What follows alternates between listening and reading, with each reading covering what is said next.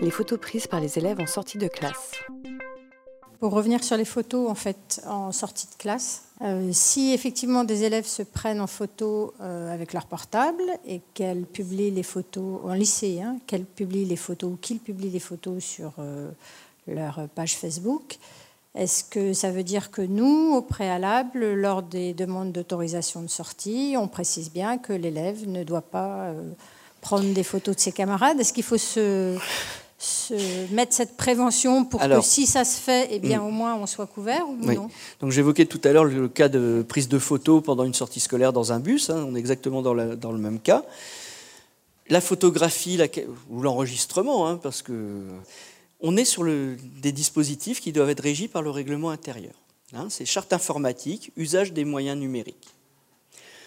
Le téléphone portable qui prend des photos, on régit son usage. Ça peut être tout à fait intéressant d'avoir un téléphone portable dans, une classe.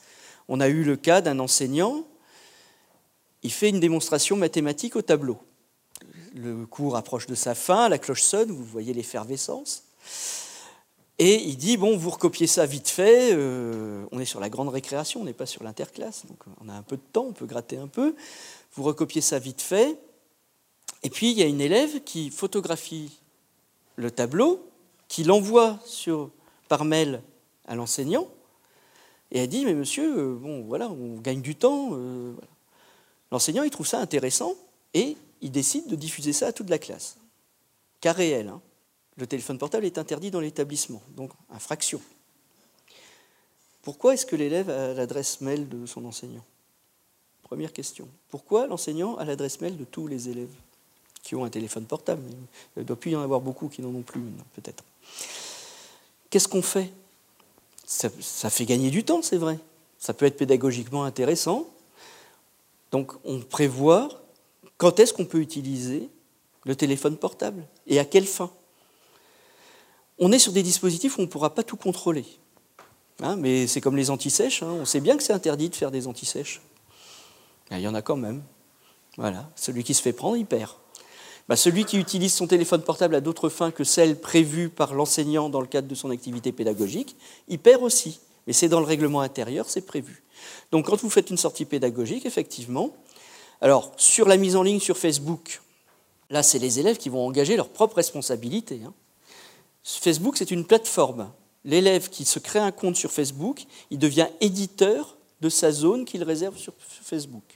Éditeur à part entière, hein, loi de 1881 sur la liberté de la presse et loi de 2004. C'est sa responsabilité. Par contre, si le règlement intérieur ne prévoit pas ce qui peut être fait pendant une sortie scolaire, ce qui n'est pas faisable, vous pouvez tout à fait dire aux élèves, bon, on vous autorise à prendre des photographies, mais dans le cadre de la charte de l'établissement, vous n'avez pas le droit d'utiliser ces photographies sur des réseaux sociaux, euh, voilà, et vous les détruisez après. Là, vous avez fixé un cadre, l'élève ne le respecte pas, on applique la règle. C'est ça, l'apprentissage de la vie en commun. C'est là où on va former des citoyens.